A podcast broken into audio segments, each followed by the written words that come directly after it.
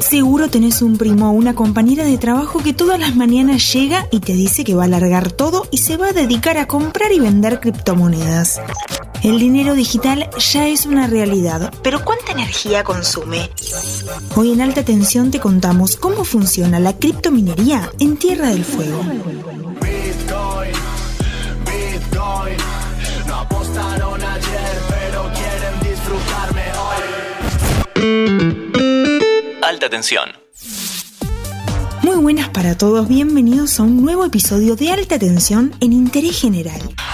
La provincia de Tierra del Fuego se convirtió en la capital de la minería de criptomonedas por las bajas temperaturas que permiten una mejor refrigeración de los equipos y por el menor costo de la energía. Sin embargo, no todo lo que brilla es oro. El aumento del consumo eléctrico que supone esta actividad preocupa al gobierno provincial. Para adentrarnos en la problemática nos contactamos con el secretario de Energía de la provincia patagónica.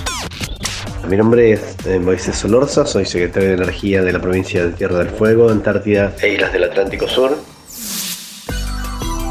Empecemos por entender en qué consiste la minería de criptomonedas y cuánta energía consume en Tierra del Fuego.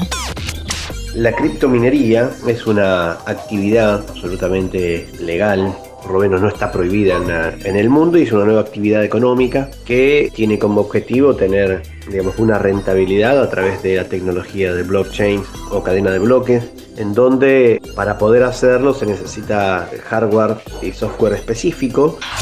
Esto quiere decir que son computadoras conectadas entre sí y que tienen una actividad intensiva con un- uso, eh, digamos, importante de energía eléctrica de acuerdo a la envergadura de cada uno de esos proyectos.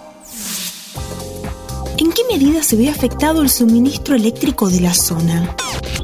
Luego de la pandemia y la recomposición económica y la actividad creciente ha provocado estrés en las líneas porque no es que hay que echarle la culpa a la criptominería, sino que entre otras cuestiones no se trabajó sobre la ampliación de los parques de generación y las líneas de distribución, sino que lamentablemente está el foco puesto en otro lado y ahora que tenemos una vuelta a la actividad intensiva, recuperando empleo rápidamente, la energía disponible es cada vez más escasa.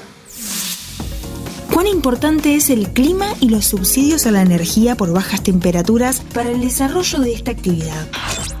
Por el clima apto que tenemos en Tierra del Fuego, básicamente por la disipación de calor y tarifas bajas como teníamos, es un lugar apto para tener este tipo de actividades. Y ha proliferado también el microminado o o las mini redes instaladas a veces en domicilios, en lugares disponibles en las casas y eso también le provoca estrés. Lo que estamos haciendo nosotros a través de la, resolución 40 emitida por la Secretaría de Energía de la Nación eh, a principios de a fines del año pasado, a principio de este, lo que estamos haciendo es ordenar eh, esta actividad, primero quitando los subsidios a este tipo de actividades e intentando ordenar la microminería y la macrominería tal como está instalada para que eh, los subsidios vayan de manera inteligente y no a un lugar de estos que la verdad que provocan no problemas eh, graves porque ya problemas teníamos en las redes sino que complementa al resto de los problemas que teníamos pero que no generan empleo o muy poco al menos y eh, consumen gran cantidad de energía. Por lo tanto había que tomar la decisión de quitar los subsidios a la actividad y trabajar sobre una cuestión de concientización de la población y abrir un registro voluntario de quienes tengan esta actividad para cuidar las redes eléctricas domiciliarias apuntando a la seguridad eléctrica domiciliaria para que no tengamos que lamentar producto del estrés algún tipo de accidente en una casa o una vivienda que está diseñada digamos para otra cosa ¿no? y no por una actividad de estas características. Y en nuestra provincia, al ya estar instalada, me parece que prohibir la actividad no sería sano, porque proliferaría la actividad como pasa en otros lugares del mundo, que lo, lo- lo que hicieron es tener granjas clandestinas y poner en riesgo la seguridad eléctrica.